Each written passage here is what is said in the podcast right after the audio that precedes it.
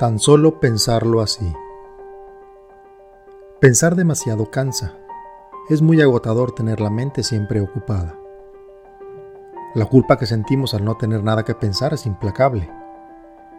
Creo que necesito seguir pensando en ello. Cuando nos damos cuenta que nuestra vida se nos va desgastando de a poquito, o inclusive aún sin darnos cuenta, buscamos nuevas y mejores formas de vivir. Nuestra mente nunca para de pensar y pensar. Es un proceso natural que se nos da prácticamente sin control. Es más, ni siquiera se nos ocurre parar ese proceso. Es parte de nosotros estar pensando todo el tiempo, desde lo más mundano hasta lo más excelso, desde lo intrascendente hasta lo divino del hartazgo hasta la ensoñación. Pensar nos ocupa la mayor parte de nuestro día, y por supuesto que es necesario para hacer todo lo que queremos hacer. El problema viene cuando no podemos parar de pensar, cuando nos sumerge en un estado de agobio por pensar tanto en el pasado que nos deprime, o cuando la ansiedad nos domina por pensar tanto en el futuro. El hecho de pensar todo el tiempo se vuelve una constante tan repetitiva que lo vemos como algo normal y que a todo el mundo le pasa.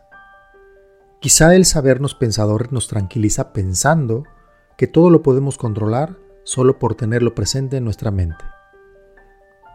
Los pensamientos fluirán sin parar y sin control, quizá en el mejor de los casos con cierta certeza o algo de verdad, pero lo cierto es que serán presentes siempre.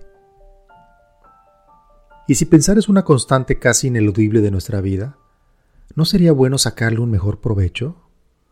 Quizá transformar nuestros pensamientos positivos en acción.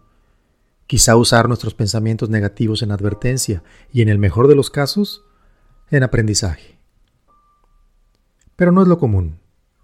Generalmente nos abandonamos a nuestros pensamientos diarios solo porque suceden sin esfuerzo. Y ese abandono puede llegar a convertirse en rutina, que al final del día nos enquista ideas en la mente con no muy buenos resultados. Pensemos bien. Desde nuestra conciencia despierta, desde nuestra decisión de poder tomar el control de nuestras vidas, a través de nuestros pensamientos bien intencionados, bien estructurados y sobre todo, bien pensados. Abandonémonos un poco a nuestra suerte.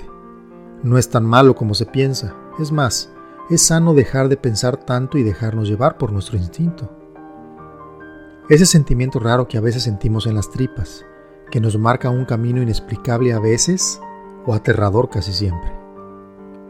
Sintamos más, pensemos menos. Encontremos el equilibrio necesario para que nuestro cuerpo, alma y espíritu entren en una comunión natural que nos permita ser felices hoy. Así, sin pensarlo, es lo que te deseo.